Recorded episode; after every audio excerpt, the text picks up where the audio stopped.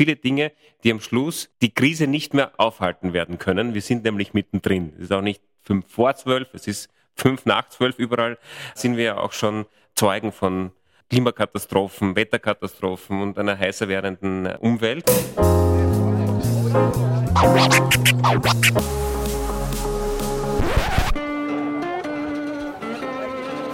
Liebe Hörerinnen und Hörer, herzlich willkommen im Zack Zack Nachtclub.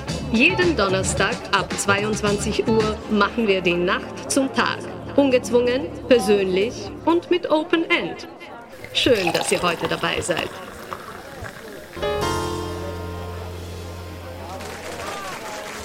Das Thema Klimakatastrophe werden wir nicht mehr los. Bis zu ihrem jeweiligen Lebensende wird es auch unsere Kinder, unsere Enkel und unsere Urenkel betreffen. Es geht also um eine Zukunft und wie wir in ihr überleben können. Ist Wien auf die Klimakatastrophe vorbereitet? Das ist das Thema der 71. Ausgabe des Zack-Zack-Nachtclubs. Liebe Hörerinnen und Hörer, Thomas Nasswetter begrüßt Sie wie immer recht herzlich an Ihren digitalen Devices.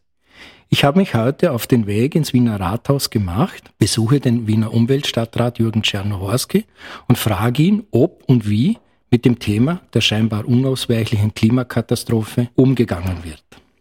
Zuerst, wie immer, an dieser Stelle eine kleine Vorstellungsrunde. Herr Stadtrat Czernohorski, bitte stellen Sie sich vor. Ja, hallo und zuerst einmal vielen Dank für die Einladung in dieses super spannende Format. Mein Name ist Jürgen Czernohorski. Ich bin 45 Jahre alt, Wiener, bin Klima, Umwelt, Demokratie und Personalstadtrat und mache das mit großer Leidenschaft. Sie haben es jetzt gerade kurz angesprochen. Wenn man sie ein bisschen googelt, dann sieht man, sie sind zuständig für Klima, Umwelt, Demokratie und Personal. Das sind insgesamt zwölf Magistratsabteilungen, für die sie Verantwortung tragen, plus den Wiener Kanal. Ein sehr weites Feld. Und wenn man jetzt nur das Umweltressort herausnimmt, dann ist das sehr, sehr viel Querschnittsmaterie. Da sind ganz große Brocken drinnen wie Stadtplanung, Verkehrspolitik, Umweltschutz, Abfallwirtschaft, Klimapolitik und so weiter und so fort. Wie bringt man das alles unter einen Hut? Die Frage ist wirklich schwierig, weil ich mich das selbst äh, fast täglich oder zumindest wöchentlich einmal stelle. Vielleicht zuerst einmal mit einem, mit einem Bekenntnis möchte ich antworten. Ich habe selber großen Respekt vor dieser Fülle, äh, auch selber wirklich großen Respekt vor der Breite des Ressorts von den tausenden Mitarbeiterinnen und Mitarbeitern, für die ich da mitverantwortlich sein darf und für diese vielen unterschiedlichen Bereiche und glaube aus diesem Respekt heraus auch oft Lösungen zu suchen, die immer das Gemeinsame zuerst einmal vor den Vordergrund stellen, überhaupt finden wollen. Und das betrifft natürlich im Zusammenhang mit Umweltpolitik und Klimapolitik zuerst einmal das Suchen nach gemeinsamen Zielen.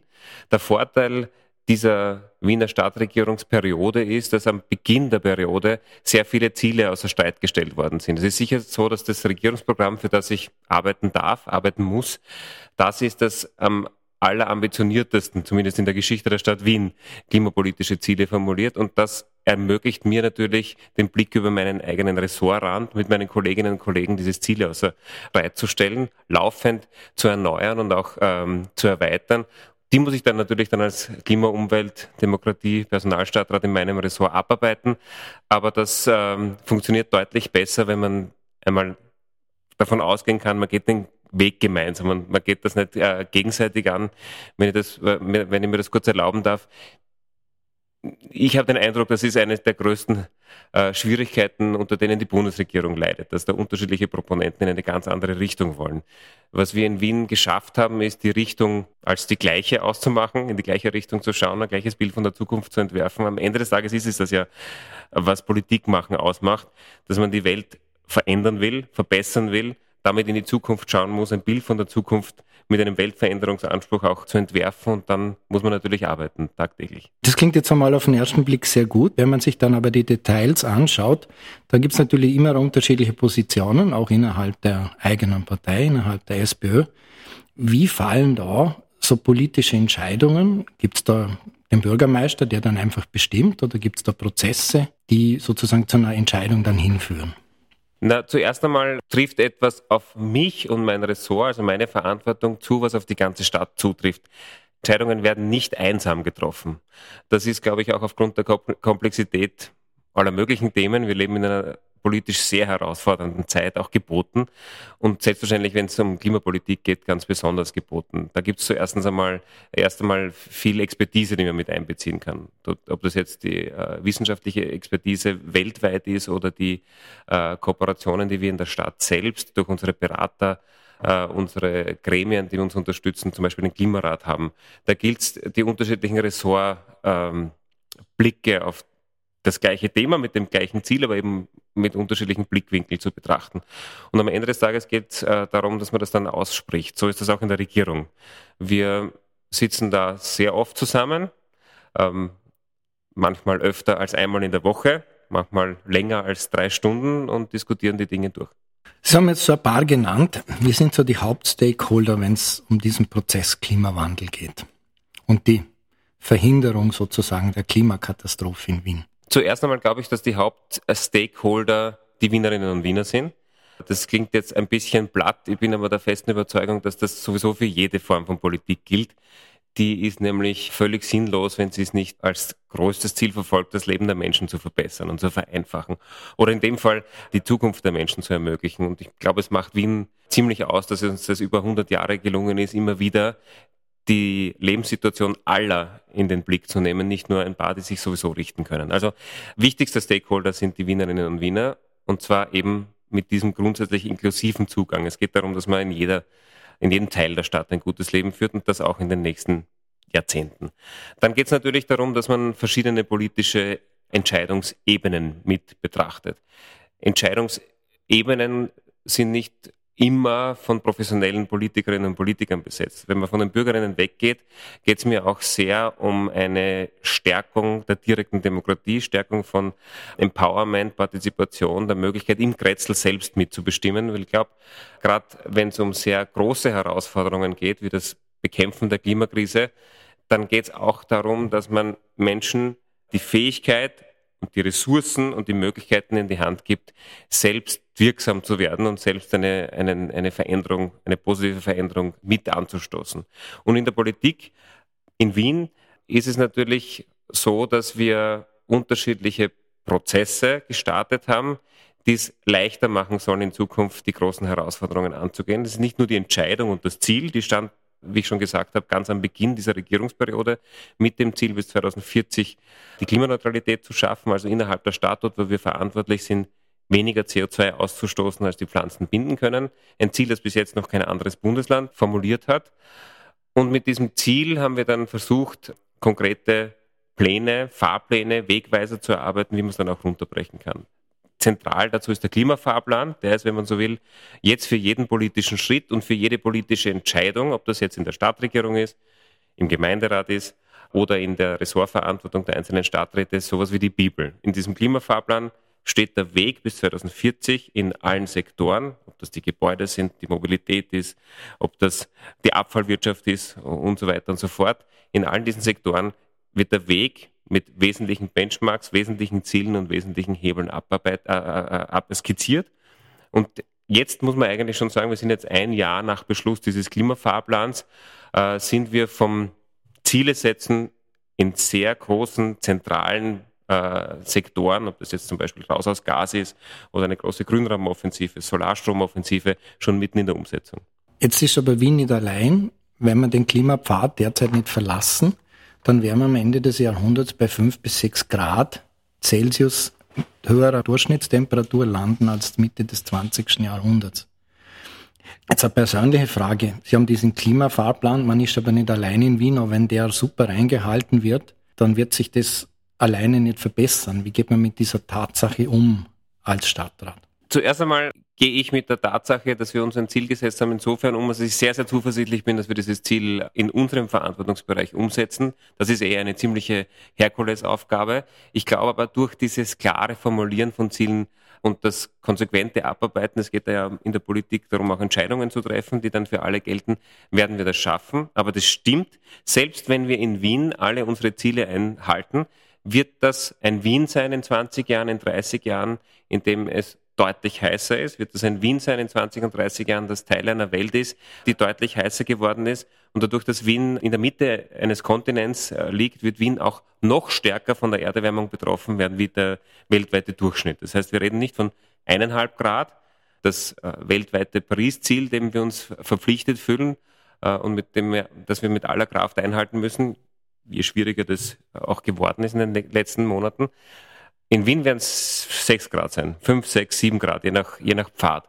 Und das bedeutet äh, auf jeden Fall, dass das Leben ein deutlich schwierigeres ist. Und ich denke mal jetzt, die Herausforderung für Politik muss daher äh, sein, nicht nur mit aller Kraft Klimaschutz zu betreiben, also CO2 runter durch Wärmewende, Mobilitätswende, viele Dinge, die wir im Klimafahrplan formuliert haben, sondern auch die Menschen vor dem Klima zu schützen. Also die Stadt so zu verändern, so zu transformieren, dass man auch in 20 Jahren sagen kann, wer in Wien lebt, lebt in der Stadt mit der größten Lebensqualität. Dass man auch in 20 Jahren sagen kann, ich kann im Sommer durchschlafen. Dass man auch in 20 Jahren sagen kann, ich kann tagsüber in die Arbeit gehen, ohne an einem Hitzekollaps zu sterben. Das bedeutet eine Vielzahl von Maßnahmen, die die Stadt verändern. Ob das jetzt mehr Grünraum ist, ob das eine starke Sanierung aller Wohnungen ist, Wärmewende habe ich schon angesprochen, ob das natürlich eine Veränderung, eine große Veränderung der Mobilität ist, viele Dinge, die am Schluss die Krise nicht mehr aufhalten werden können. Wir sind nämlich mittendrin. Es ist auch nicht fünf vor zwölf, es ist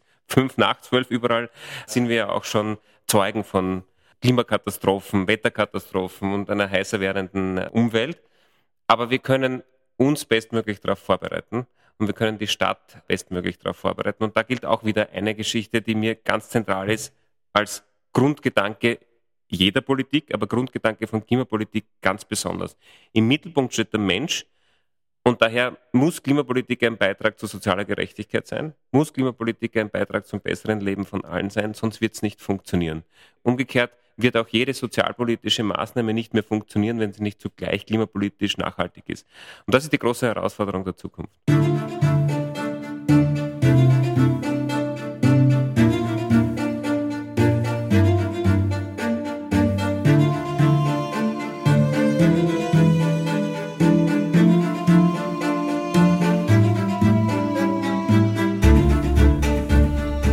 Zufolge hat in Wien vor allem bei Personen über 65 Jahre die Sterblichkeit an den Tagen einer Hitzewelle bereits im Zeitraum 1998 bis 2004 um 13 Prozent zugenommen.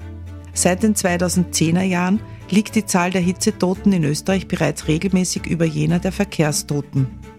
In der Klimaperiode um das Jahr 2030 ist in Wien im Worst-Case-Szenario mit über 1000 Hitzetoten pro Jahr zu rechnen, um das Jahr 2050 gar mit knapp 3000 Hitzetoten jährlich.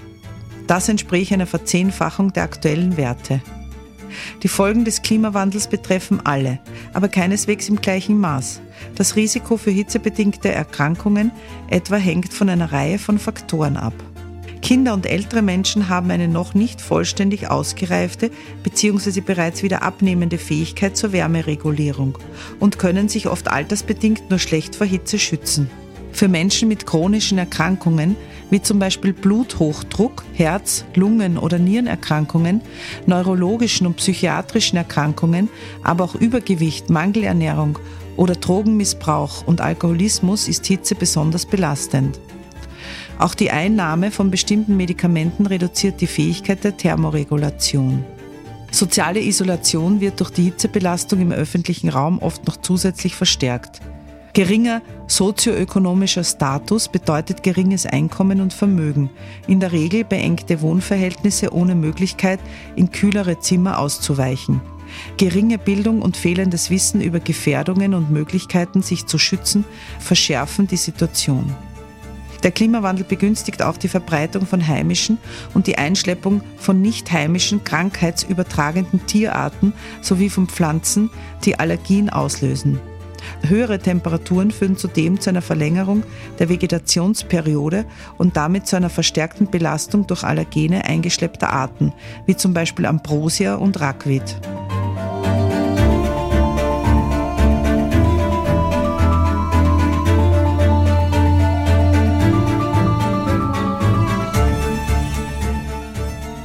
All diese Dinge liegen auf dem Tisch, aber macht man die Bevölkerung ihrer Meinung nach genug darauf aufmerksam? Weil Sie haben ja vorher gesagt, der wichtigste Stakeholder ist die Bevölkerung in Wien und das Ganze wird ja nur gelingen, wenn die mitspielt, weil da stecken ja viele Dinge wie zum Beispiel dieses Raus aus Gas drinnen, das sehr, sehr viel Geld, Sie selber sprechen von 30 Milliarden kostet.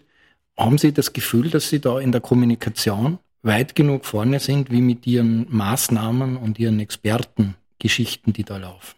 Bevor ich zu etwas Positivem komme oder meiner positiven Einschätzung der, der Bemühungen der letzten Monate und Jahre, möchte ich vielleicht noch eine, eine, was sehr Grundsätzliches sagen. Ich bin eigentlich der festen Überzeugung davon, dass jeder Klimapolitiker, jede Klimapolitikerin, die auch nur in einer Facette seiner Arbeit sagt, das ist genug, was wir da machen, der hat die Größe der Herausforderung nicht richtig begriffen. Also ich finde selbstverständlich überall und somit auch beim Thema Kommunikation gibt's Luft nach oben. Wir haben uns aber und das möchte ich schon mit einigem Stolz sagen, in den letzten Monaten sehr intensiv damit beschäftigt, wie Kommunikation als gesamte Übung, die nicht nur von Wissensvermittlung weggeht, sondern auch von Kompetenzvermittlung, von der Möglichkeit den Menschen Ressourcen in die Hand zu geben, selber was zu verändern, wie man diese Kommunikationsstrategie als Staat neu aufsetzen kann. Das beginnt einmal damit, dass wir alle die Zielsetzungen, die wir formuliert haben, nicht nur technokratisch als politische Benchmarks diskutiert haben. Ich habe vorher den Klimafahrplan erwähnt. Da gibt es wirklich in jedem Sektor mit hinterlegten CO2-Budgets Benchmarks, die wir bis 2040 erreichen wollen. Wir haben aber an dem Beginn dieses Klimafahrplans sehr grundsätzlich Aussagen darüber gestellt, was überhaupt die Prinzipien sind von Klimapolitik. Und da geht es sehr, sehr zentral eben um soziale Klimapolitik, um Klimapolitik als Jobmotor, um Klimapolitik als Möglichkeit, die Welt neu zu denken, also mit Wissenschaft, mit Bildung, mit Kunst und Kultur zusammenzuarbeiten. Äh, und als Klimapolitik zu denken, die eben, wie gesagt, die Lebensqualität der Menschen in den Mittelpunkt bringt. Also zuerst einmal, wenn wir von politischen Maßnahmen reden, dann bemühen wir uns zugleich einmal die zentrale Frage zu beantworten, die nämlich jedes Wieners, jeder Wienerin, was hat das mit mir zu tun? Was bedeutet das für mein Leben? Inwiefern kann das mein Leben verbessern? Wenn wir es nicht schaffen, diese Frage zu beantworten, dann wird sowieso nicht funktionieren. Darüber hinaus haben wir etwa mit einer völlig neuen Aktivität, Maßnahme, Projekt, einer völlig neuen Sache in Wien, der Klimatour, das Rathaus längst verlassen und sind seit letztem Jahr in unzähligen Terminen auf den Straßen, Plätzen, vor U-Bahn-Stationen, auf Festen unterwegs, um dort mit einer Flotte an, das sind umgebaute E-Lastenräder nicht nur zu informieren über zentrale Themenbereiche, ob das jetzt Kreislaufwirtschaft ist, Ernährung ist, Wasser ist, Energie ist, sondern eben ins Gespräch zu kommen mit den Wienerinnen und Wiener. Das sind dann die Expertinnen der Stadt selber, nicht zugekaufte Bespaßerinnen, sondern wirklich Mitarbeiterinnen und Mitarbeiter aller meiner Abteilungen, meiner Dienststellen vor Ort am Markt und reden dann mit den Leuten etwa über die Energiewende beim Energierat. Und es gibt dort Informationen, die immer auch versuchen, nicht nur die große Herausforderung, die große globale Herausforderung zu transportieren, sondern auch das Individuelle daran, was man selber vielleicht beitragen kann oder jedenfalls, wie man selber betroffen ist. Und damit bin ich vielleicht bei einer dritten sehr grundsätzlichen Sache. Sie haben ja gesagt, man muss die Menschen mitnehmen. Wir bemühen uns schon sehr, dass die Dramatik der Herausforderungen, die Dramatik der Klimakrise, der Temperaturentwicklung auch transparent formuliert wird. Das finden sich, findet sich auch auf allen unseren Homepages, Strategienpapieren etc. Dass aber zugleich nicht der Eindruck vermittelt wird, es ist sowieso schon alles zu spät. Ich bin schon mit heißem Herzen ein Verfechter einer grundsätzlich optimistischen Politik der Machbarkeit. Wenn wir den Eindruck vermitteln, es ist eh schon wurscht, dann werden wir nicht Menschen gewinnen können, einen Weg zu gehen, der in Wirklichkeit einen großen Umbau in vielen gesellschaftlichen Kernbereichen bedeutet. Wir müssen eine sehr grundlegende, wie ich finde, Wahrheit in den Vordergrund stellen und das ist die, dass es nur eine Sache zu gewinnen gibt, nämlich ein besseres Leben. Wenn wir durch die vielen, vielen Dinge, die wir uns vorgenommen haben, den Gemeinsinn stärken, dann ist das ein besseres Leben. Wenn wir durch die Veränderung der Baustruktur in der Stadt, durch weitere starke Sanierungen, durch die Energiewende dafür sorgen, dass man auch im Sommer durchschlafen kann, weil die Wohnungen besser gedämmt sind, dann ist das ein besseres Leben. Wenn wir dafür sorgen, dass auf der Straße mehr Grün Raum ist, weil es mehr Parks gibt, mehr Bäume im Straßenraum, dann ist das ein besseres Leben. Und ich glaube, so kann man Menschen erreichen. Ich bin kein großer Freund des, des Kampfs in jeder, in jeder Geschichte, weil da gibt's dann immer mindestens also wenn es Gewinner gibt, gibt es mindestens auch einen Verlierer, eine Verliererin. Und das, glaube ich, ist nicht dazu angetan, breite Mehrheiten für diesen großen Umbau zu schaffen. Aber so ungefähr wollen wir das angehen. Man muss ja Bäume pflanzen. Da gibt es einen Temperaturunterschied, gerade im Sommer, zwischen Betonwüsten und beschatteten Grünflächen und der beträgt, man höre und staune, 11 Grad Celsius. Es gibt 725.000 Autos, die in Wien zugelassen sind. Die verbrauchen viel Treibstoff, die erzeugen sehr viel CO2 und jetzt gibt's 470.000 kostenpflichtige Stellplätze seit dem letzten Jahr. Also wenn ich durch meinen Bezirk radle oder jogge, dann habe ich gerade einmal, also ich bin im 15. zu Hause, liebe Hörerinnen und Hörer, dann habe ich gerade einmal die letzten zwei Jahre sechs neue Bäume gesehen. Wenn das mit so mit diesem Fortschritt weitergeht, dann wird doch das irgendwie nicht gelingen. Wenn man sich Tokio anschaut, da gibt's überhaupt keine öffentlichen Parkplätze, da wohnen aber 10 Millionen Leute. Oder in Paris, da werden 75 Prozent der Parkplätze abgeschafft. Ist da in Wien was Ähnliches geplant? Gibt es da die nächsten Jahre Offensive? Oder passiert das, was, also da spreche ich jetzt als Bürger, man knickt da ein bisschen ein vor den Autofahrern. Ich sage es jetzt einmal bewusst provokant. Also zuerst einmal haben wir in Wien sehr viel geplant. Natürlich hat auch das Kapitel Mobilität im Klimafahrplan, das hat es ordentlich in sich. Das ist ja auch richtig und wichtig. So Mobilität ist ja einer der zentralen Themen, wenn es um den Kampf gegen die Klimakrise geht. Nicht nur als Problem, das wollte ich nämlich jetzt ursprünglich äh, sagen, sondern natürlich auch als Lösung, weil in der Mobilität steckt ja eben der Ausbau des äh, öffentlichen Verkehrs, der Ausbau der Fußgängerinfrastruktur, des Radverkehrs etc. mit drin. Also die Zielsetzungen, die wir uns da gesteckt haben, äh, sind sehr ambitioniert. Wir wollen bis 2030 den CO2-Ausstoß beim Verkehr halbieren und bis 2040 eben auf Null gehen wenn 240 Null ist Null in allen Bereichen. Und das geht natürlich nur mit zwei Hebeln. Auf der einen Seite sicherlich geht es äh, dadurch, dass der Ausstoß von CO2 verringert und schlussendlich ganz beendet wird durch das Raus aus Verbrennungsmotoren. Gar keine Frage, das ist ein Weg, den wir bis 2040 natürlich gehen und auch fördern und stärken wollen, auch mit einem Ausbau von Sharing-Mobilität etc. Das muss nicht immer ein selbstbesessenes Auto sein, im Gegenteil. Aber das wird nicht reichen. Ganz und gar nicht. Es braucht auf der anderen Seite auch einen starken Rückgang beim Individualverkehr. Und da gibt es auch klare Zielsetzungen. Momentan hat Wien einen im internationalen Vergleich auch mit Städten einen ausgesprochen guten Modal Split. Das ist der, das Verhältnis der Fahrten, die mit den unterschiedlichen äh, Verkehrsmitteln gemacht werden. 26 Prozent der Fahrten der Wege werden in Wien mit äh, Auto äh, zurückgelegt, 30 Prozent mit öffentlichen Verkehrsmitteln. Das Ziel ist, von diesen 26 Prozent auf 15 Prozent zu kommen. Also das sind die Mengengerüste, die wir im Klimafahrplan uns vorgenommen haben. Also auf der einen Seite raus aus Verbrennen, auf der anderen Seite Nummer 15 Prozent Individualverkehr. Jetzt stellt sich natürlich die Frage, wie kann man so ein Ziel überhaupt äh, erreichen?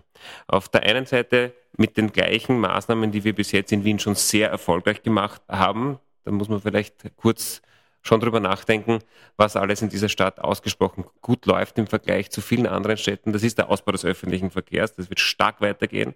Auch die Kostenstruktur des öffentlichen Verkehrs machen Wien unschlagbar. Und das hat gerade in den letzten Jahren sehr stark dazu geführt, dass die Zahl der Autos selbst, aber auch die Zahl der Autofahrten runtergegangen sind. Dann geht es aber natürlich auch um einen Umbau des Mobilitätsmanagements in der ganzen Stadt. Ich stelle mir eine Stadt vor, das ist auch ein, ein ausgesprochenes Ziel in unserem Klimafahrplan, in der niemand, egal wo er oder sie wohnt, auch nicht in Schrebersdorf oder an der Stadtgrenze zu Burkersdorf, ein Auto braucht. Und zwar nie. Und das geht natürlich nur, wenn eine Stadt, wenn Politik liefert. Das heißt, wenn es genug öffentliche Verkehrsanbietungen gibt, auch in den weniger dicht besiedelten Teilen der Stadt. Wenn es eine starke Sharing-Infrastruktur gibt, nicht nur in der Innenstadt, wo man sowieso überall zu Fuß hin kann oder mit öffentlichen Verkehrsmitteln fahren kann, sondern auch außerhalb der dicht besiedelten Teile der Stadt. Wenn ich überall, wo ich wohne, innerhalb von fünf Minuten, von zehn Minuten, von 15 Minuten mein Auto ausbauen kann, dann mit E-Antrieb, mit dem ich halt einmal wenn ich irgendeine Umsiedlung habe oder einen, einen Sperrmüll wegtragen muss oder sonst irgendwas machen kann, fahren kann, dann brauche ich nicht unbedingt eins besitzen. Die Menschen wollen ja nicht unbedingt ein Auto besitzen und hunderte Euro im Monat äh, dafür zahlen. Aber was schon wichtig ist, ist, dass Politik diese Möglichkeiten schafft. Allein nur mit einer Politik des moralischen Zeigefingers, die da sagt, ein Auto ist schlecht, wird es nicht funktionieren. Ich bin für Klimapolitik der vielen und das setzt auch voraus, dass man Mobilitätsbedürfnisse der vielen auch wirklich lösen muss. Und wenn das gelingt, dann bin ich überzeugt davon, dass der Weg, den wir in Wien in den letzten Jahren beobachten können, stark beschleunigt wird. Welchen Weg können wir beobachten? Wien ist das einzige Bundesland in Österreich, wo der Verkehr runtergeht. Und zwar sowohl was äh, der CO2-Ausstoß im Verkehr gesamt betrifft, und zwar stark um 12 Prozent, 15 Jahren, während er in mehreren anderen Bundesländern noch gestiegen ist oder sonst mehr oder weniger gleich geblieben ist. Aber auch gefahrene Kilometer, PKWs pro 1000 Einwohner, alle diese Parameter sind in Wien stark besser geworden. Ähm, es ist auch so, dass kein einziges Bundesland auch nur in die Nähe der geringen PKW pro Einwohnerzahl kommt, die Wien hat. Auch keine Stadt, wenn man jetzt einwenden möchte, man kann ja Stadt und Land nicht vergleichen. Auch, auch in keiner Stadt ist es so.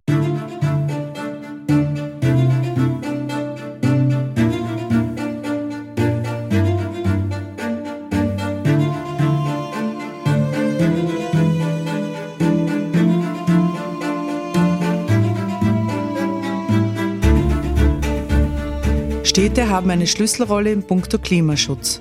Denn obwohl städtische Gebiete nur rund 2% der Landfläche bedecken, konzentriert sich das Leben in Städten.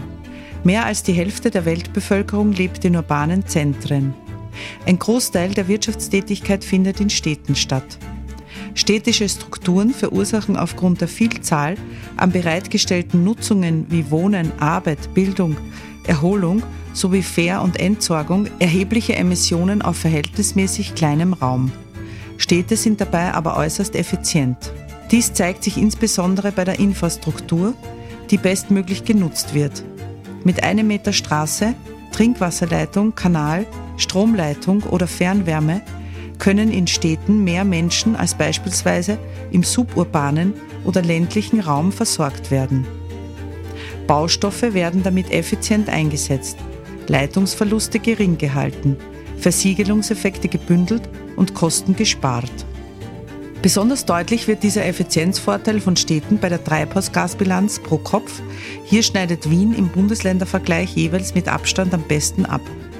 Die Treibhausgasemission lag 2019 für die österreichischen Bundesländer ohne Wien im Durchschnitt bei 4,4 Tonnen CO2-Äquivalent pro Kopf. In Wien lag sie bei 2,7 Tonnen und damit um fast 40 Prozent unter dem Bundesdurchschnitt. Obwohl Wien das Bundesland mit den meisten Einwohnern ist, ist es nur für 8,1 Prozent aller CO2-Emissionen verantwortlich. Spitzenreiter ist hier Oberösterreich mit 21,6 Prozent im Jahr 2020.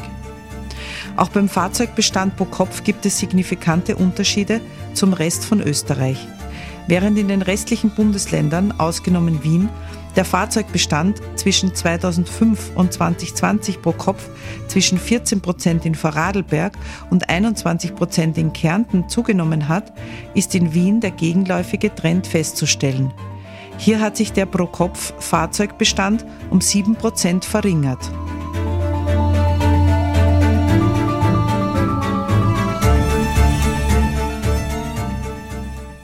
Ein Klimapolitiker kann mit dem nicht zufrieden sein. Natürlich braucht es da viel mehr. Wir haben uns ja Modal Split 15 vorgenommen und nicht so wie jetzt 26.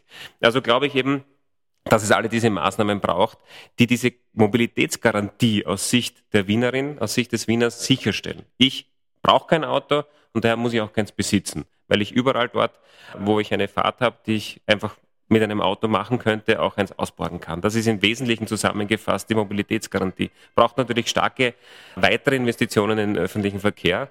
Allein in den U-Bahn-Bau stecken wir gerade Milliarden. Aber natürlich betrifft das auch die Art und Weise, wie eine Stadt als Ganzes strukturiert ist. Sie haben äh, Paris erwähnt. In Paris gibt es ein großes Ziel, die Stadt so umzubauen, wie Wien zum Glück aufgrund der Historie schon in vielen Teilen ist, nämlich eine 15-Minuten-Stadt zu werden. Eine Stadt, wo man überall in 15 Minuten sein kann.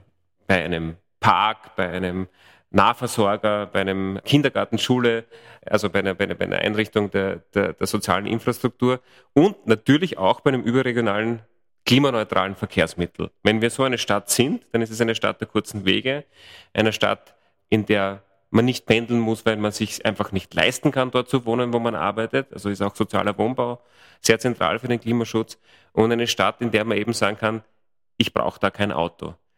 Weil ein herumstehendes Auto braucht ja wirklich niemand. Und dann können wir natürlich auch die Oberfläche verändern. Wie wir in den letzten Monaten schon sehr stark gemacht haben. Sie haben den 15. Bezirk erwähnt. Das ist natürlich eine harte Nuss, die es zu knacken gilt, weil der 15. Bezirk sehr dicht verbaut ist und sehr wenig Grünraum hat.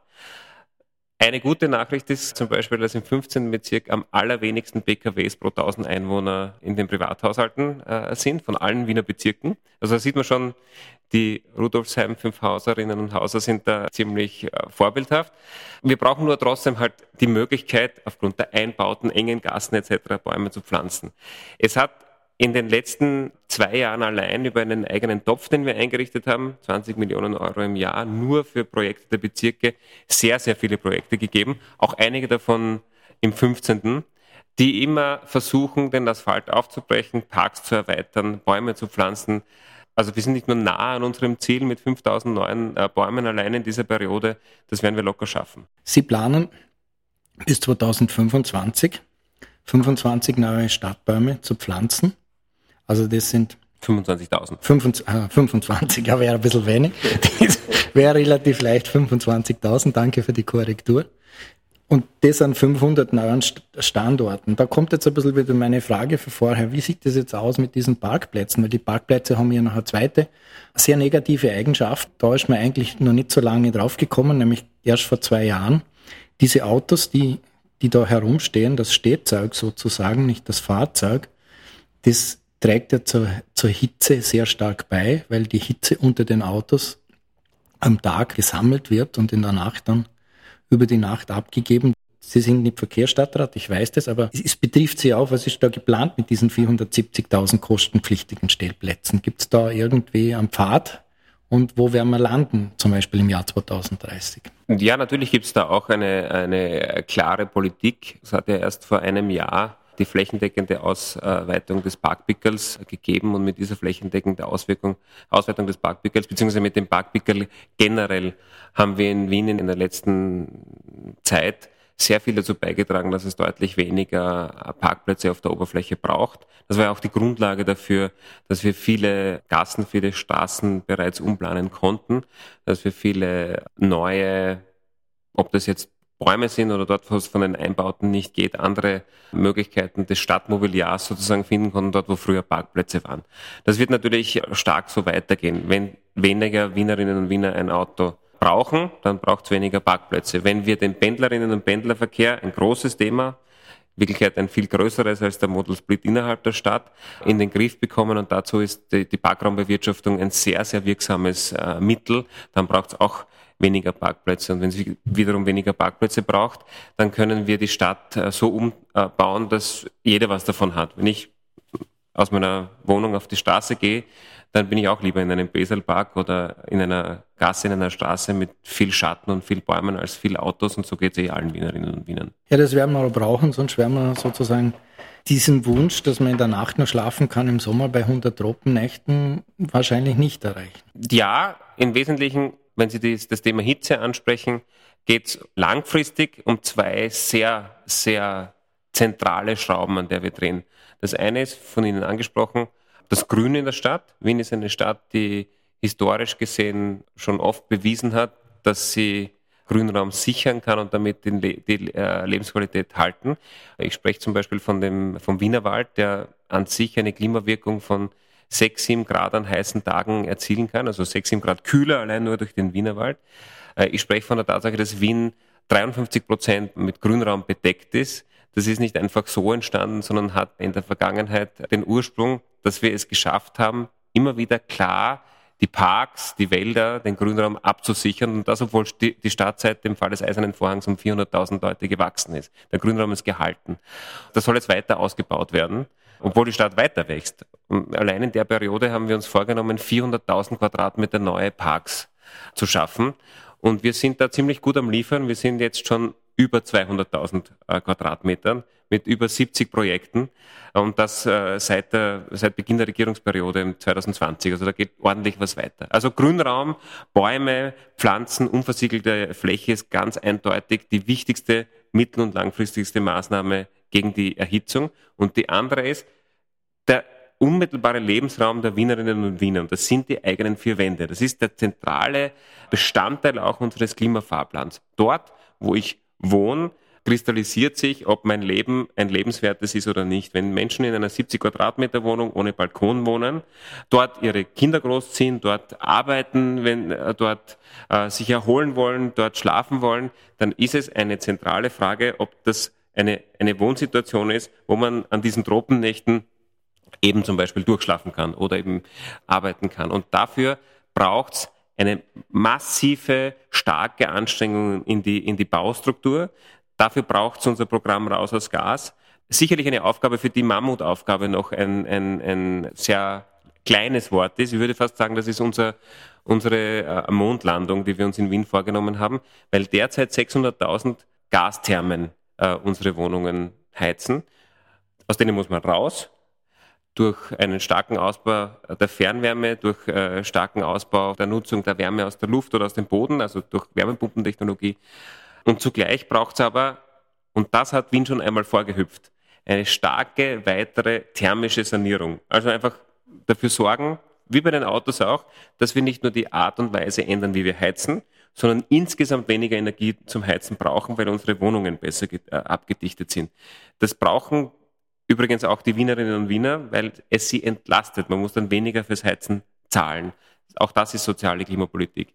Und jetzt könnte man sich die Frage stellen, wie bitte soll das funktionieren, dass eine Stadt, wo hunderttausende Wohnungen sind, in so kurzer Zeit einen starken Sprung in Richtung thermische Sanierung macht? Und die Antwort darauf ist, genauso wie wir das schon vorgehüpft haben. Zwischen 2005 und 2020, also in 15 Jahren, wurde in Wien der Endenergieverbrauch im Wohnbau um 17 Prozent gesenkt. Das ist in einzelnen Bundesländern sogar nach oben gegangen. Wir haben sowieso den geringsten Endenergieverbrauch, das liegt an der Stadtstruktur, aber es ist um 17 Prozent gesenkt worden durch massive thermische Sanierung. Und genau das wird es in Zukunft auch brauchen. Und dafür machen wir unsere Pläne, unsere Regeln, unsere Wärmeplanung, damit man am Schluss eben auch in einer heißer werdenden Stadt ein gutes Leben führen kann, auch wenn man keine Dachterrasse hat, keinen Balkon hat, sondern eine ganz normale Mietwohnung. Sie reden selber von 30 Milliarden. Wie, wie werden diese Kosten ungefähr verteilt werden? Haben Sie da eine Vorstellung davon? Na, vielleicht ist einmal die wichtigste Frage, was das für Kosten für die Wienerinnen und Wiener, die ganz normal in einer Wohnung wohnen, bedeutet. Für die Mieterinnen und Mieter ist diese Frage relativ einfach zu beantworten, trotz aller Komplexität. Komplex ist der Prozess, aber einfach muss es aus Sicht der Wienerinnen und des Wieners sein. Heizen mit CO2 darf auf keinen Fall teurer sein als Heizen ohne CO2.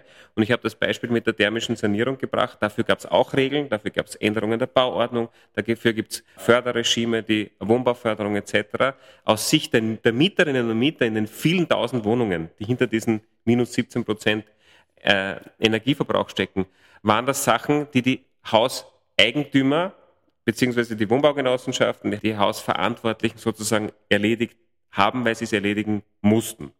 Also es ist nicht so, dass jetzt jeder Wiener Mieter, jede Wiener Mieterin selber die Wärmewende organisieren muss.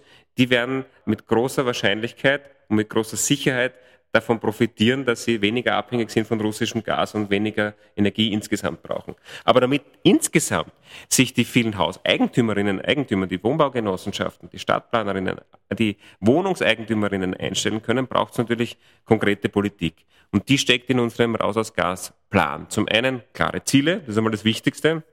Das werfe ich der Bundesregierung zum Beispiel vor, dass sie da sehr, sehr verzögert. Das dazugehörige EWG, das Erneuerbaren Wärmegesetz, das liegt jetzt de facto seit zwei Jahren auf Eis. Das ist wirklich unverzeihlich. Und dann braucht es aber natürlich Schritte, damit es abgearbeitet werden kann. Ein Schritt wird sein, Wärmeplanung. Wir werden noch in diesem Jahr einen Wärmeplan für ganz Wien vorlegen, wo für jedes Gebiet klar ist, dort kommt die Fernwärme hin oder nicht, weil dort andere Lösungen gefunden werden müssen. Dann weiß jeder, woran er ist, weiß, mein Haus wird bis 2040 ein Haus sein, an das, das an die Fernwärme angeschlossen werden kann. Ich muss dafür sorgen, dass dieses Haus ein zentrales Heizsystem hat, damit man quasi die Fernwärme auch anstecken kann. Oder aber mein Haus ist in einem Bereich, da braucht es Nahwärmenetze mit anderen Häusern im Block oder da braucht es eine Lösung nur fürs Haus, etwa mit einer Erdwärme- oder einer Abwärmepumpe. Und dann braucht man natürlich genug Fördergelder und genug ordnungspolitische Maßnahmen, die sicherstellen, dass in dieser kurzen Zeit, wir reden von 17 Jahren, dann diese Maßnahmen auch umgesetzt werden können.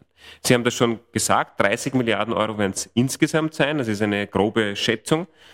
Davon wird auch ein überwiegender Teil, zwei Drittel, in die thermische Sanierung, in das Dichten, neue Fenster und so weiter gehen. Ein Drittel ungefähr kostet die Umstellung des Heizsystems. Und insgesamt von, den, von dem Geld, das wir da brauchen als Gesellschaft, schätzen wir, wird ein Drittel, also 10 Milliarden, in Fördervolumina welcher Art auch immer brauchen. Also so viel Fördergeld wird es geben, um erstens einmal sicherzustellen. Für niemanden, der sowieso schon ähm, strauchelt, am Ende des Monats noch genug Geld zum Essen zu haben, darf auch nur irgendwie eine Herausforderung überbleiben für die Umstellung des Heizsystems. Also es muss auch Förderungen geben, die bis zu 100 Prozent gehen. Das ist aus meiner Sicht völlig klar. Das ist auch eine äh, Geschichte, die wir mit dem Bund gerade ausverhandelt rund um das EWG. Ich hoffe, wir kommen da weiter. Es braucht aber natürlich auch Fördervolumina für Innovationen, die so nicht funktionieren würden. Wir haben zum Beispiel gerade eine Förderung aufgesetzt für so Nahwärmenetze, Energienetze, wo mehrere Häuser gemeinsam Erdsonden vergraben, Photovoltaik am Dach haben und die Heizsysteme zusammenschließen. Das fördert dann die Stadt. Jetzt werden Sie sich wahrscheinlich die Frage stellen, das sind ja irgendwie ein paar Beispiele für etwas, das technisch nahezu unerfüllbar scheint. Das ist vielleicht auch die größte kommunikative Aufgabe, die wir jetzt derzeit haben, weshalb wir in den nächsten Jahren, nämlich noch bis 2025, 100 Gebäude vorlegen wollen, wo das schon geklappt hat. Also wo man sehen kann, da kann ich reingehen, da kann ich mit den Verantwortlichen reden, da kann ich mir alles anschauen, wie das konkret funktionieren kann bei einem Haus, wo die Fernwärme auch in Zukunft nicht hingehen kann. Und 19 gibt schon. Und wenn man sich das anschaut, stellt man fest, es ist oft viel einfacher als gedacht. Es ist oft für die Mieterinnen und Mieter überhaupt ich war erst kürzlich in einem äh, Genossenschaftsbau in der Huttengasse, eine Sache, die vielleicht drei Tage dauert, damit das Heizsystem dann umgesteckt werden kann und dann ist es klimaneutral und man braucht für die, für die äh, Wartung der Therme nichts mehr zahlen. Es ist manchmal eine Lösung, auf die man nicht mit dem ersten Blick kommt, aber es wird Lösungen für die ganze Stadt geben. Also Sie sind da durchaus optimistisch, dass Sie diese durchaus herausfordernden Dinge stemmen werden. Ich bin optimistisch. Zuerst einmal, weil ich glaube, dass solche großen Herausforderungen zuallererst nicht die Fragestellung sind, ob es technisch geht oder nicht geht, sondern zuallererst eine politische, klare Entscheidung brauchen. Es hat auch nicht 35 jahrzehntelange Arbeitsgruppen darüber gegeben, ob die USA die Mondlandung betreiben sollen, sondern eine sehr, sehr bekannte Rede von John F. Kennedy, der 19 61 oder 62 gesagt hat, wir haben uns entschieden, auf den Mond zu fliegen. Und 1969 war es soweit. Es war eine Entscheidung des Wiener Gemeinderats, in vier Jahren die Wiener Hochquellwasserleitung zu bauen. Es war eine Entscheidung, in wenigen Jahren Gemeindewohnungen für alle zu bauen, die das brauchen in Roten Wien und in den Jahren danach. Und so ist es jetzt eine Entscheidung, raus aus Gas zu kommen, weil es einfach das Leben, das Wohnen besser macht.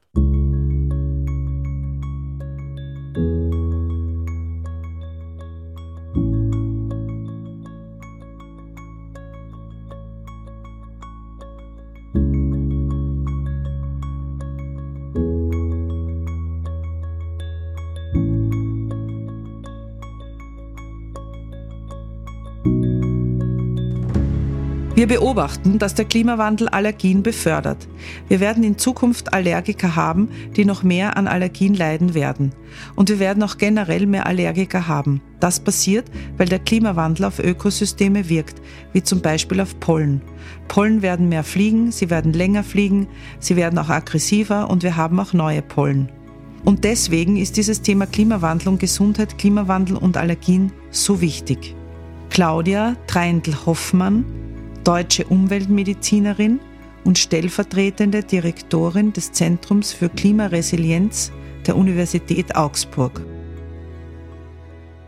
Ich finde diese Warnung oder diese, dieses Zitat von der, der Medizinerin, die zeigt eine Sache relativ deutlich und das ist die sehr, sehr enge Verknüpfung von Klimawandel mit der persönlichen Gesundheit von Menschen wir haben das meiner Meinung nach oft viel zu wenig noch am Radar, dass die Klimakrise die Gesundheit von allen betreffen wird und dass wir daher auch ganz besonders schauen müssen, wie Gesundheitspolitik und Klimapolitik verknüpft werden kann, wie man ganz besonders vulnerable Gruppen schützen kann.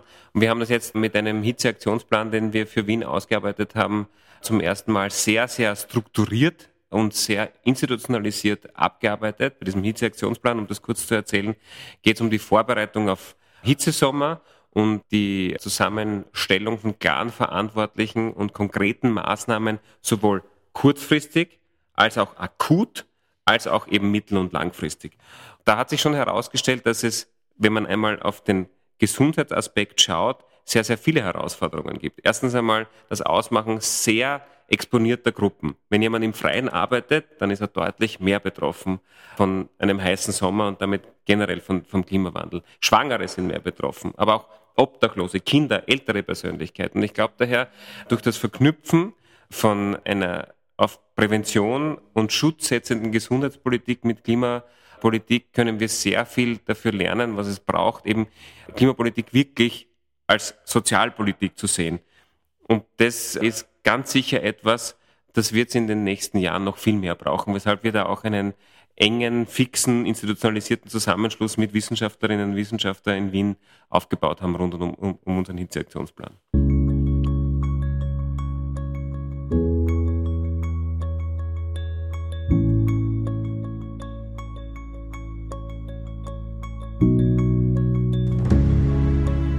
Wenn du in den Tempel, die Kirche und die Moschee zum Gebet gehst, bekommst du einen Baumsetzling, den du einpflanzen sollst. Lässt du deine Propangasflasche für die Küche auffüllen, wird eine Pflanze mitgeliefert. Schüler pflanzen Bäume in ihrer Schule.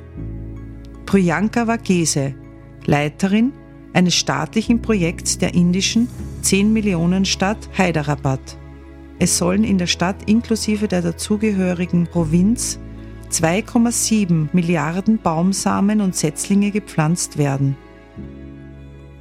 Ich finde das wirklich wunderschön und großartig, die Geschichte. Ich muss auch ehrlich sagen, bei allen Plänen und großen Maßnahmen, eine der allerschönsten Aktionen für mich jedes Jahr ist der Wald der jungen Wienerinnen. Das ist eine Baumpflanzaktion, die mittlerweile seit 1985 existiert, wo Jahr für Jahr Schülerinnen und Schüler, Kinder gemeinsam mit den Försterinnen und Förstern in der Stadt einen neuen Wald pflanzen. Jedes Jahr äh, bis zu 20.000 Quadratmeter neue Waldfläche. Und wenn man sich das jetzt anschaut, man sieht das vom Weltall. Der Wald der jungen Wienerinnen seit 1985 ist 105 Hektar groß und das in einer Millionenstadt. Und jeder einzelne Baum wurde von einem Wiener Kind gepflanzt. Und ähm, insofern, ich bin der festen Überzeugung, also ich tue ja auch was dafür, es ist mir ein besonderes, äh, besonderes Anliegen, dass es nicht nur diesen, diese Aktion Walter jungen Wienerinnen gibt, sondern dass wir noch viel mehr genau mit diesem Aspekt, genau mit dem Gedanken, eben mit Kindern und Jugendlichen der Stadt Bäume pflanzen, da wird noch viel kommen.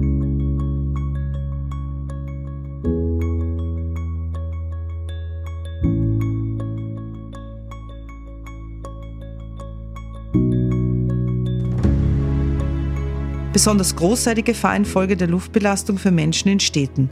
96 Prozent aller Stadtbewohner seien Feinstaubwerten ausgesetzt, die über den Richtwerten der Weltgesundheitsorganisation WHO von 5 Mikrogramm pro Kubikmeter liegen.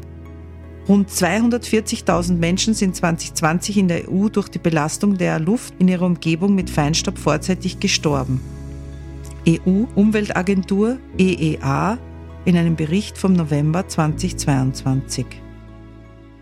Ich finde, die Auseinandersetzung mit Luft und Luftqualität ist so zentral. Zum einen einmal, weil es relativ deutlich macht, wogegen wir hier ankämpfen. Das ist nichts Fernes oder Virtuelles oder eine bloße Frage, ob es ein bisschen wärmer ist oder weniger warm, sondern es geht schlicht und einfach darum, ob wir Gift atmen oder nicht.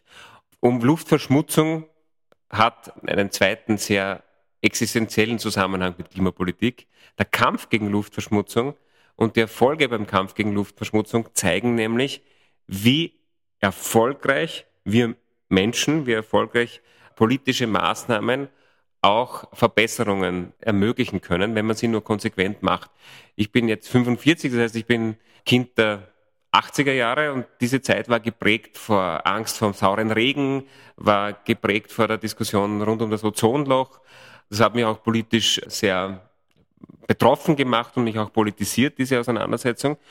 Und wenn man heute schaut, zum Beispiel in Wien, Wien hat eines der am besten ausgebauten äh, Luftmessnetzwerke, dann muss man sagen oder kann man sagen, die Luft, die wir heute atmen, ist um vieles besser als die Luft, die wir als Kinder geatmet haben. Wien ist in, in allen Grenzwerten bei allen gemessenen Luftschadstoffen, ob das jetzt NOx ist oder äh, Feinstaub und äh, alle anderen Luftschadstoffe, weit entfernt von EU-Grenzwerten. Und der Hintergrund davon, es sind Maßnahmen, klare politische Maßnahmen der letzten Jahrzehnte.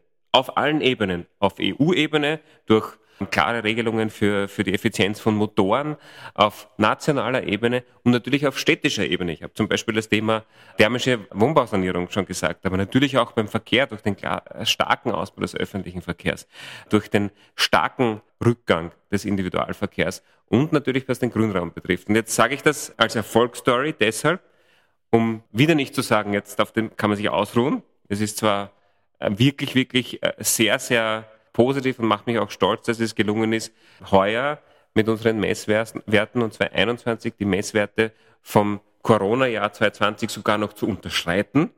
Ich sage es deshalb, weil wir natürlich auch da mehr machen müssen, aber weil wir Mut schöpfen können, weil es im Wesentlichen ein, ein Beispiel ist dafür, dass wenn man, wenn man klare Zielsetzungen setzt, weltweit, europaweit, national und in den Kommunen und die dann umsetzt, dann kann man Sachen zum Positiven verändern. Es gibt heute das Phänomen des sauren Regens nicht mehr. Es gibt heute das Phänomen des Ozonlochs nicht mehr. Wir haben heute andere sehr, sehr große Herausforderungen, aber mit dem ähnlichen Zugang, nämlich mit klaren Regelungen und einem konsequenten Abarbeiten werden wir die meistern können.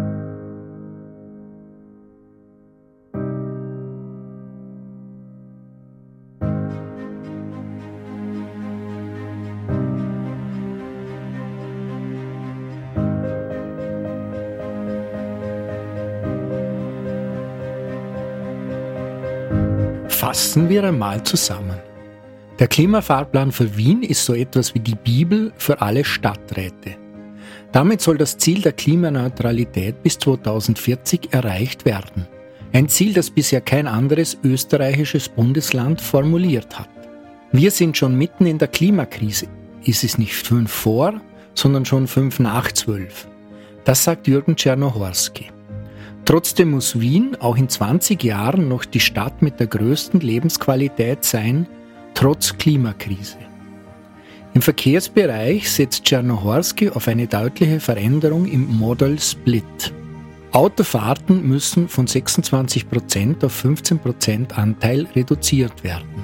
Hier ist unter anderem Carsharing angesagt, sodass niemand in Wien, besonders auch Menschen, die an den Rändern wohnen, noch ein Auto besitzen muss. Die Mobilitätsbedürfnisse der vielen müssen gelöst werden. Die eigenen vier Wände sind neben dem Grünraum der zweite zentrale Bestandteil des Klimafahrplans. Das Thema Raus aus Gas spielt dabei eine entscheidende Rolle. Das ist die Mondlandung der Wiener Stadtregierung, so Czernohorski. 600.000 Gasheizungen gilt es in 17 Jahren zu ersetzen. Dazu braucht es parallel auch eine thermische Sanierung vieler Wohnungen. 30 Milliarden Euro wird das insgesamt kosten und 10 Milliarden Fördergelder wird es dazu brauchen. Wir kommen zum Schluss der Sendung, zum dritten Teil. Heute habe ich zwei Fragen vorbereitet, sozusagen, um in die Zukunft zu blicken. Die erste, das hat mit Ihnen als Stadtrat zu tun und der übergeordneten Politik. Was würden Sie sich vom Bund und von der EU wünschen, so im Hinblick auf die Unterstützung Ihrer lokalen und regionalen Politik? Also ich habe das vorher kurz im Zusammenhang mit Raus aus Gas angesprochen. Es ist wirklich so, dass wir sehr, sehr dringend von der Bundesebene die gesetzlichen Rahmenbedingungen brauchen, um diese große Herausforderung im Energiesektor, sowohl was die Wärmewende als auch was den Ausbau erneuerbarer Energien betrifft, brauchen. Bei der Wärmewende ist in erster Linie das EWG, das Erneuerbaren Wärmegesetz. Hier wird sehr intensiv gerade auf Bundesebene verhandelt. Ich höre auch immer wieder, dass alle bemüht sind, Lösungen zu finden. Ich hoffe das sehr. Das ist wirklich eine zentrale Grundlage, die wir brauchen für unser sehr ambitioniertes Programm raus aus Gas zu kommen. Nicht unbedingt äh, für unsere Wärmeplanung, die werden wir ähm, auch alleine machen und wir sind auch schon am, am Arbeiten daran, also dem Teilen der Stadt in Sektoren, wo man dann erkennen kann, was wird dann dort äh, das, die Wärmelösung sein. Sehr wohl aber für viele Begleitgesetze, ob das jetzt das Mietrecht ist, ob das das Wohnungseigentumsgesetz ist, ob das das Gaswirtschaftsgesetz ist. Es wird jetzt kom komplex, aber es braucht für diesen Prozess jedenfalls äh, Bundesgesetze. Und jedes Monat, das wir dabei, dabei verlieren, verkürzt natürlich die so schon recht sportliche Zeitdauer, um diese Herausforderung abzuarbeiten. Zweites große Thema ist natürlich die Absicherung mit Förderungen. Soll ja am Schluss für die Menschen in ganz Österreich auch leistbar sein. Also das ist eine für mich sehr zentrale Sache in einem Politikfeld. Generell möchte ich leise, aber bestimmt anmerken, dass wir seit hunderten Tagen keine Klimaziele auf Bundesebene beschlossen haben. Das ist natürlich so wie in allen anderen Bereichen auch deshalb dramatisch, weil jeder, der Klimapolitik, wenn man so will, hintertreiben oder verzögern will, für den ist natürlich ein Nichtziel oder kein konkretes Ziel, keine konkreten Maßnahmen eine Möglichkeit, das zu tun. Deshalb brauchen wir hier endlich einen, einen Ruck der Regierung. Auf Europaebene würde ich mir muss ich ehrlich gesagt äh, sagen, dass ich wirklich einen, einen ganz positiven Eindruck habe von den Entschlüssen der letzten Jahre, ob das jetzt die, der Green Deal im Allgemeinen oder der Fit for 55 Paket im, im Besonderen ist. Und ich sehe wirklich jetzt oft die Nationalstaaten als größte also Problem, aber jedenfalls als, als Ebene, wo man am meisten wahrscheinlich in allen europäischen Staaten einen Ruck nach vorne bräuchte. Versetzen wir uns einmal ins Jahr 2050. Was werden die Wienerinnen und Wiener in 25 oder ein bisschen mehr Jahren über Sie als Jürgen Czernohorski als Umweltstadtrat denken? Glauben Sie, sind Sie dann vergessen oder wird man Sie als Leuchtturm betrachten? ich bin jemand, der grundsätzlich Schwierigkeiten hat mit heroischem Management oder heroischer Politik. Ich glaube, äh, die Aufgabe von politischen Führungspersönlichkeiten sowie Führungspersönlichkeiten generell ist, dass ihre Werke bleiben und nicht ihre Denkmäler oder ihre, weiß ich nicht, äh, Hochglanzfotos oder so. Also mir ist es offen gestanden ein bisschen wurscht, ob man mich vergisst oder nicht. Also ich, mir wäre wichtig, dass die Dinge, die ich mit bestimmen und mit anstoßen kann, die Stadt zum Positiven verändern. Ich glaube, das ist die Aufgabe eines jeden Politikers oder jeder Politikerin, oder sollte sie sein, dass sie an der Verbesserung der Lebenssituation der Menschen arbeiten, an der Veränderung der Welt zum Guten und weniger an ihrem eigenen Ego. Insofern möchte ich das auch als Antwort auf die Frage verstanden wissen. Lieber Herr Stadtrat Czernohorski, vielen Dank, dass ich das Gespräch mit Ihnen wahrnehmen konnte. Es hat mir sehr viel Spaß gemacht. Liebe Hörerinnen und Hörer, ich bedanke mich bei Ihnen fürs Zuhören, dass Sie wieder einmal sehr lange an Ihren Devices durchgehalten haben. Wenn es Ihnen gefallen hat, dann freuen wir uns über Ihre Kritik. Natürlich auch, wenn es Ihnen nicht gefallen hat, auf Spotify oder Apple. Wenn es Ihnen sehr gut gefallen hat, dann freuen wir uns über Ihren finanziellen Beitrag, denn als unabhängiges Medium, als rein digitales Medium sind wir in Österreich davon abhängig. Mein Name ist Thomas Nasswetter, gesprochen hat Ruth Meyer. Ich wünsche Ihnen eine gute Nacht, machen Sie es gut und bleiben Sie uns gewogen. Wiederhören.